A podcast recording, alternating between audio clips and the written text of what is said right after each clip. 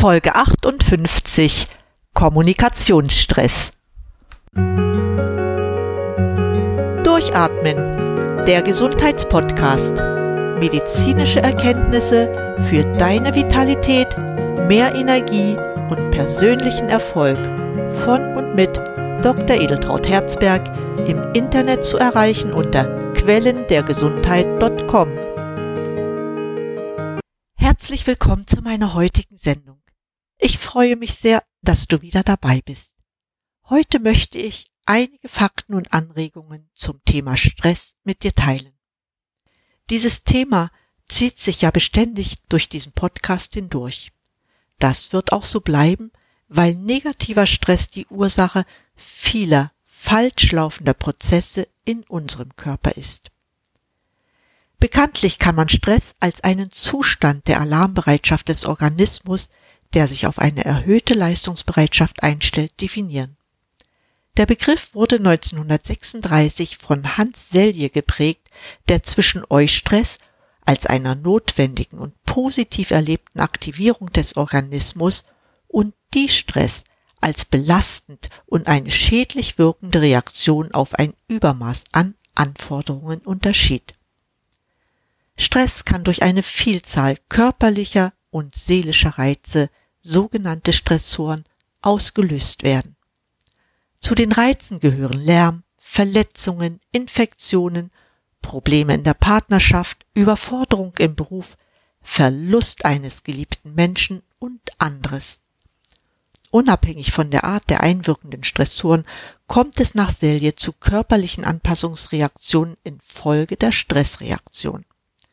Wir können heute leider feststellen, dass wir immer mehr Stressfaktoren erleben, die uns teils verzweifeln, teils krank werden lassen. Einer dieser Stressoren, der besonders stark ansteigt, ist der Kommunikationsstress. Die Kommunikation zwischen Menschen hat sich in all den Jahren ihrer Existenz vollzogen über die Nutzung von Trommelsignalen in Afrika, mit der Entwicklung des ersten Kurierdienstes so 500 bis 550 vor Christi bis hin zur Entwicklung der Telegrafie durch Alfred Morse und des ersten Mobiltelefons im Jahr 1971. Weitere bahnbrechende Entwicklungen sind diesen Entwicklungstrends gefolgt. Bei all der positiven Entwicklung, was die technische Seite der Kommunikation anbelangt, ist die eigentliche Kommunikation zwischen Menschen, das persönliche Gespräch der Gefahr ausgesetzt, eine immer kleinere Rolle zu spielen.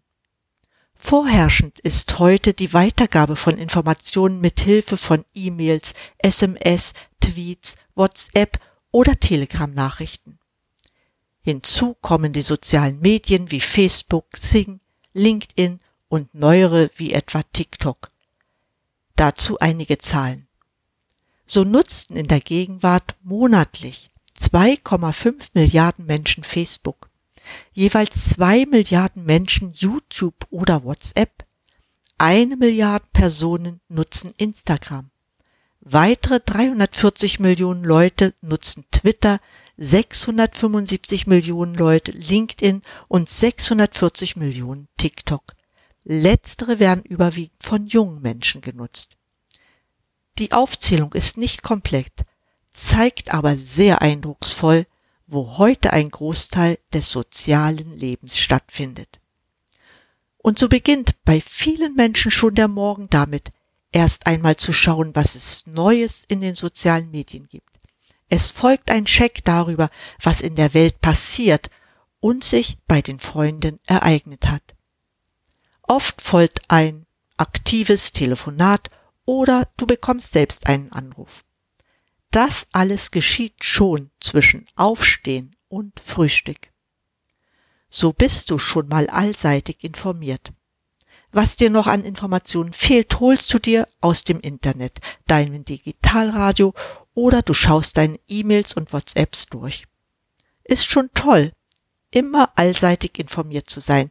Dir entgeht kaum etwas, es sei denn, Du schaltest einfach mal alles aus. Machst du das wirklich? Oder ist der Reiz, informiert zu sein, größer? Diese Frage kannst nur du beantworten. Jedoch ist es tatsächlich so, dass wir uns doch immer häufiger die Frage stellen sollten, ist sie nun ein Fluch oder ein Segen, diese Online-Kommunikation? Ich selbst betrachte das Internet als eine wirklich tolle Einrichtung. Es gibt dank der günstigen Technik und der Verfügbarkeit der Anschlüsse kaum noch einen Haushalt ohne Internetzugang. Dank der Technik wie Smartphone und Tablets können wir uns ortsunabhängig vernetzen und arbeiten. Wir können mit Menschen aus aller Welt Kontakt haben und uns austauschen. Der Nutzen für die Arbeitswelt ist immens. Ja, durch das Internet wurde sie so weit revolutioniert, dass sie nicht nur ökonomischer, sondern auch flexibler geworden ist. Oder könnten wir heute Homeoffice betreiben, wenn es das alles nicht gäbe? Auch Studenten, Schüler, Lehrer profitieren davon. Online-Learning ist in und hat gewährleistet, dass der Lehrbetrieb trotz Einschränkungen weitergehen konnte. Ich behaupte sogar, dass in der jetzigen Krise noch viel mehr Menschen von Arbeitslosigkeit betroffen wären, wenn es das Internet nicht geben würde. Der Nutzen liegt also auf der Hand. Und dann spreche ich hier heute über Kommunikationsstress? Ja, das ist mir wichtig, weil wir uns bei all den positiven Errungenschaften auch fragen müssen, wann das ständige Online zum Fluch für uns wird. Auch dazu einige Zahlen. Inzwischen sprechen wir in Deutschland davon, dass circa ein Prozent der Bevölkerung im Alter zwischen 14 und 60 Jahren online süchtig ist. Weitere zweieinhalb Millionen Menschen werden als anfällig für eine Internetsucht eingestuft. Das alles sind Angaben einer Studie der Universitäten in Lübeck und Greifswald. Da fragt man sich natürlich, nach welchen Kriterien das eingeschätzt wurde. Ein Kriterium ist mit Sicherheit die verbrachte Zeit im Internet. Aber das ist es nicht allein. Auch ob man dadurch seine Freunde, Familie und die Arbeit vernachlässigt, lassen einschätzen, ob man suchtgefährdet ist kommt es dann auch noch dazu, dass sich das Ess- und Schlafverhalten stark verändern, dass man die Nahrungsaufnahme vergisst oder nur nebenbei etwas zu sich nimmt, dann ist die Sucht schon ziemlich fortgeschritten. Dabei haben die Betroffenen einen starken inneren Drang ins Internet zu gehen. Es ist ihnen egal, damit ein Nutzen verbunden ist. Für eine Internetsucht gibt es verschiedene Indizien die will ich dir gern benennen, damit du selbst prüfen kannst, inwiefern du selbst und deine Lieben schon von Internetsucht betroffen sind. Die erste Frage ist, ob du deine ersten E-Mails und Social-Media-Nachrichten des Tages bereits vor dem Frühstück und die letzten unmittelbar vor dem Schlafengehen checkst. Bist du ständig online mit deinem Mobilgerät, auch wenn du nicht zu Hause bist? Du solltest dich auch fragen, wie oft dich das Internet daran hindert, Aktivitäten in der Natur oder mit anderen Menschen gemeinsam zu verbringen. Bleibt bei dir vielleicht wichtige Arbeit liegen, weil du zunächst deine Nachrichten ansehen musst und keine Zeit für andere Sachen hast? Oder kannst du dir nicht vorstellen, einen ganzen Tag ohne Internetaktivität zu verbringen? Bist du eventuell schon unruhig, wenn du nicht online bist? Wenn du viele dieser Fragen mit Ja beantwortet hast, empfehle ich dir, einen genaueren Test durchzuführen, dessen Link ich auf meiner Website quellendergesundheit.com hinterlegt habe. Einige Tipps zur Verhaltensänderung möchte ich dir trotzdem schon jetzt geben. Der erste Schritt sollte sein, dich selbst zu beobachten. Schau, zu welchen Zeiten du surfst. Sprichst du in der Mittagspause mit deinen Kollegen oder bist du auf Facebook aktiv? Schaust du noch einmal bei YouTube vorbei oder gehst du gleich an die Erledigung deiner Aufgaben? Finde die Auslöser für deine unnötigen Online-Aktivitäten heraus. In einem zweiten Schritt solltest du deine Gewohnheiten durch neue ersetzen lernen. Was möchtest du tun, anstatt im Internet zu surfen? Es sollten Dinge sein, die du in nur fünf Minuten umsetzen kannst. Die neue Tätigkeit solltest du mögen. Manchmal ist es gut, sich einen Cappuccino zu holen, statt ohne Notwendigkeit online zu gehen. Vielleicht könntest du lernen zu meditieren, was dir auch noch beim Stressabbau hilft. Oder mach ein paar Bewegungen am Arbeitsplatz, die dich anregen, effektiver zu arbeiten. Schau selbst, was für dich am besten geeignet ist. Such dir den Killer für deine Online-Gewohnheiten. Und das ist sehr wichtig. Sei konsequent. Das bedeutet, dass du deinen Gewohnheitskiller konsequent einsetzen solltest, um deine Suchtgefahr zu bannen. Lass dir auch von Kollegen helfen, die dich an deine Vorsätze erinnern, wenn du gefährdet bist, rückfällig zu werden. Nachdem ich jetzt die Suchtgefahren durch die permanente Online-Aktivität angesprochen hatte, möchte ich doch endlich auf den eigentlichen Kommunikationsstress eingehen. Wobei die Online-Sucht schon ein spätes Stadium von Kommunikationsstress ist. Fakt ist, dass alle neuen Medien, die via Internet und Telekommunikationsnetzen uns Menschen ständig sehr viele Nutzungsoptionen eröffnen, zu einem Stressfaktor im Alltag geworden sind. In welcher Form Kommunikationsstress auftritt und welche Bedingungen dazu führen, möchte ich gern darstellen. Eine Bedingung, die zum Stress führt, ist die ständige Erreichbarkeit. Durch diesen Faktor fällt es schwer, die verschiedenen Lebensräume voneinander abzugrenzen. Die Kommunikationserwartungen sind gänzlich anders geworden. Arbeit und Freizeit sind nicht mehr klar voneinander abgegrenzt. Viele Menschen erleben einen Zwang, auf eine erhaltene Nachricht sofort zu reagieren. Das betrifft junge Menschen, Jugendliche genauso wie ältere Erwachsene. Oft, und das betrifft Jugendliche, noch stärker als Erwachsene, ist man unkonzentriert, weil die Gedanken ständig darum kreisen, was es Neues geben könnte. Die Aufmerksamkeit für die eigentliche Aufgabe wird verringert. Weil man nicht alles mitbekommt, entstehen Missverständnisse. Das ist ein Extrafaktor für den entstehenden Stress. Entgehen kann man diesem Stress, indem man seine digitale Erreichbarkeit entsprechend managt. Wir müssen davon wegkommen, unsere digitalen Kommunikationsgeräte sowohl privat als auch dienstlich zu nutzen. Besitzt du ein Diensthandy, schaff dir eins für den privaten Bereich an, damit du das nicht ständig vermischt. So gut es ist, du musst Unterschiede machen. Das private Handy nur für private Notfälle während der Arbeitszeit nutzen. Und das auch so in der Familie kommunizieren. Und umgekehrt, wenn du auch dein Diensthandy zu Hause abhörst, nur für Notfälle. Die Kollegen müssen angewiesen sein, in welcher Zeit sie dich dienstlich anrufen dürfen. In der Regel hat es in der Freizeit keine Dienstanrufe zu geben. Anders ist es natürlich im Homeoffice. Während deiner festgelegten Arbeitszeit bist du dienstlich erreichbar. Jedoch gelten auch hier Arbeitszeiten, die durch den Betrieb festgelegt sein müssen. Auch wenn sich durch Homeoffice Familie und Beruf gut miteinander verbinden lassen, Arbeitszeitgesetze gelten auch hier. Übertriebener Ehrgeiz kann diesbezüglich schnell zu Stress mit der Folge von gesundheitlichen Problemen führen. Ein Dilemma besteht darin, dass Online-Dienste permanent und überall vorhanden sind. Besonders die Entwicklung von neuen internetfähigen Geräten hat dies ermöglicht. So ist der Internetkonsum seit 1971 gemäß einer repräsentativen ARD-ZDF-Online-Studie von 76 auf 169 Minuten pro Tag wegen der Zunahme internetfähiger mobiler Geräte angestiegen. Bedingt durch die ständige Erreichbarkeit gibt es auch eine gesteigerte Erwartungshaltung, dass E-Mail-Anfragen schneller, möglichst innerhalb eines Tages beantwortet werden.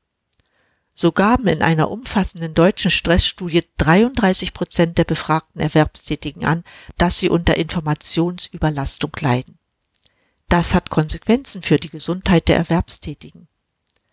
Inzwischen haben größere Betriebe wie zum Beispiel der VW-Konzern dafür gesorgt, dass die Erreichbarkeit der Mitarbeiter nach Feierabend und an den Wochenenden eingeschränkt ist.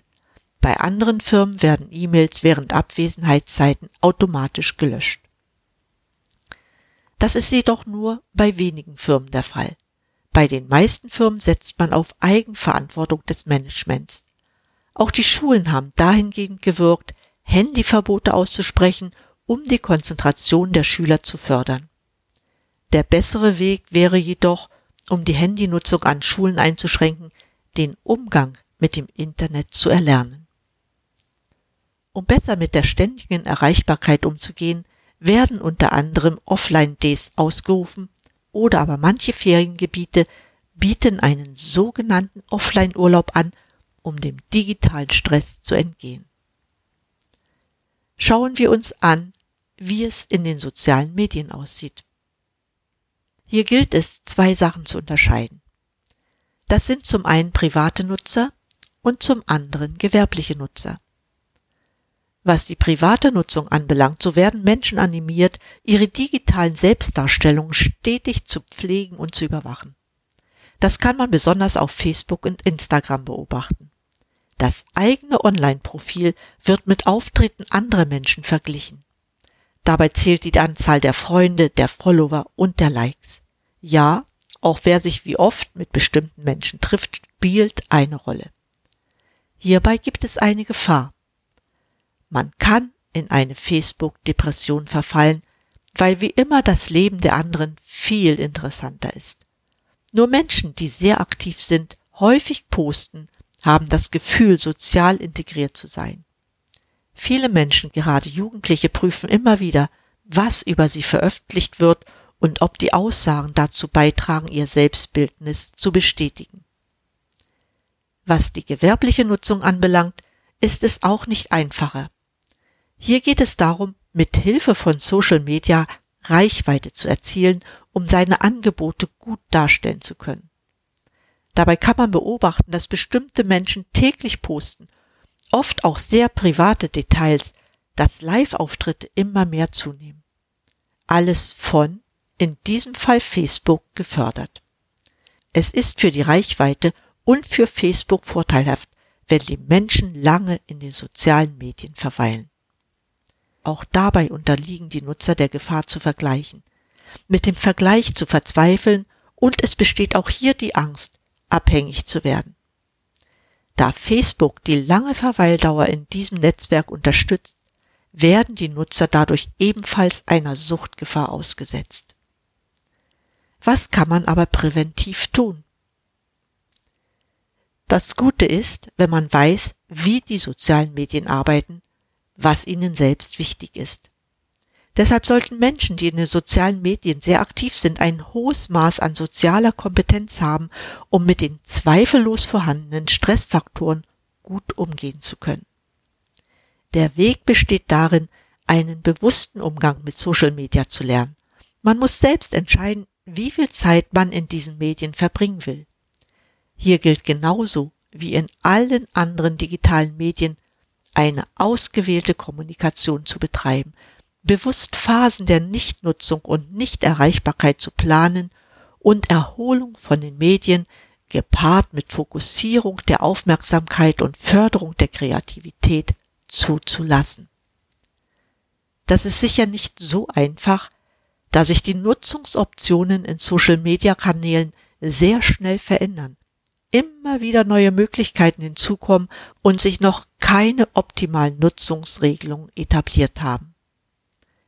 Wenn man das alles unter dem Aspekt der Gesunderhaltung und Suchtprävention betrachtet, gibt es hier ebenfalls einen hohen Lernbedarf der Fachpersonen für die psychologische Lebensberatung und Medienbeurteilung. Fakt ist jedoch, dass die Nutzung der digitalen Medien weiter zunehmen wird und noch mehr Menschen immer öfter von der Nutzung Gebrauch machen werden. So kann man gesundheitlichen Risiken und der Suchtgefahren nur durch eigene Verhaltensmaßnahmen entgegenwirken. Deshalb möchte ich zum Schluss noch einige Tipps geben. Kommen wir zunächst zur mobilen Nutzung des Handy. Vermeide es, das Handy im Straßenverkehr zu nutzen. Nachweislich haben nicht nur Autounfälle, sondern auch Unfälle mit und durch Fußgänger, die ihr Handy im Straßenverkehr benutzen, zugenommen. 50 Prozent der Smartphone-Nutzer benutzen auch die Wegfunktion. Davon möchte ich abraten. Liegt das Handy in deiner Nähe während des Schlafs, wirst du es auch in Wachphasen benutzen. Das verschlechtert dein Schlafverhalten zunehmend. Nutze stattdessen lieber einen Wecker, um das zu verhindern. Schließe ab und zu deine E-Mail-Programme, während du am PC arbeitest, um nicht ständig abgelenkt zu werden. Mach auch konsequent E-Mail-Urlaub, um nicht ständig für die Firma außerhalb der Arbeitszeit tätig zu sein. Es gilt, konsequenten E-Mail-Urlaub zu machen. Und das muss auch klar in der Firma kommuniziert werden. Auch wenn die beruflichen Mails auf dem Smartphone verfügbar wären, gilt keine Arbeitsmails im Urlaub. Damit bin ich für heute am Ende der Sendung angekommen. Ich wollte auf keinen Fall den Eindruck vermitteln, dass digitale Kommunikation generell negativ zu beurteilen ist. Sie ist ein untrennbarer Bestandteil unserer modernen Lebensweise geworden. Ich wollte jedoch auf die Gefahren aufmerksam machen, die sich aus einer ständigen und ausschließlichen Nutzung ergeben. Deshalb habe ich, wo es angebracht war, Tipps gegeben, um Kommunikationsstress zu vermeiden und ein gesundes Leben zu führen. Bedenke, dass es weitaus mehr Kommunikationsformen gibt und der persönliche Austausch von Angesicht zu Angesicht etwas sehr Wertvolles ist. Wir registrieren dabei Mimik und Gestik viel besser und auch so manches Missverständnis kann dabei gar nicht erst entstehen. In diesem Sinne danke ich dir für dein Interesse an diesem Thema und für deine Zeit. Wie immer gibt es eine Zusammenfassung der Sendung auf meiner Website quellendergesundheit.com. Fragen beantworte ich gern auch auf meinem Upspeak-Kanal und über eine Bewertung bei iTunes freue ich mich sehr. Bis zur nächsten Sendung gilt, bleib gesund, schalte an und atme richtig durch. Deine Herzberg.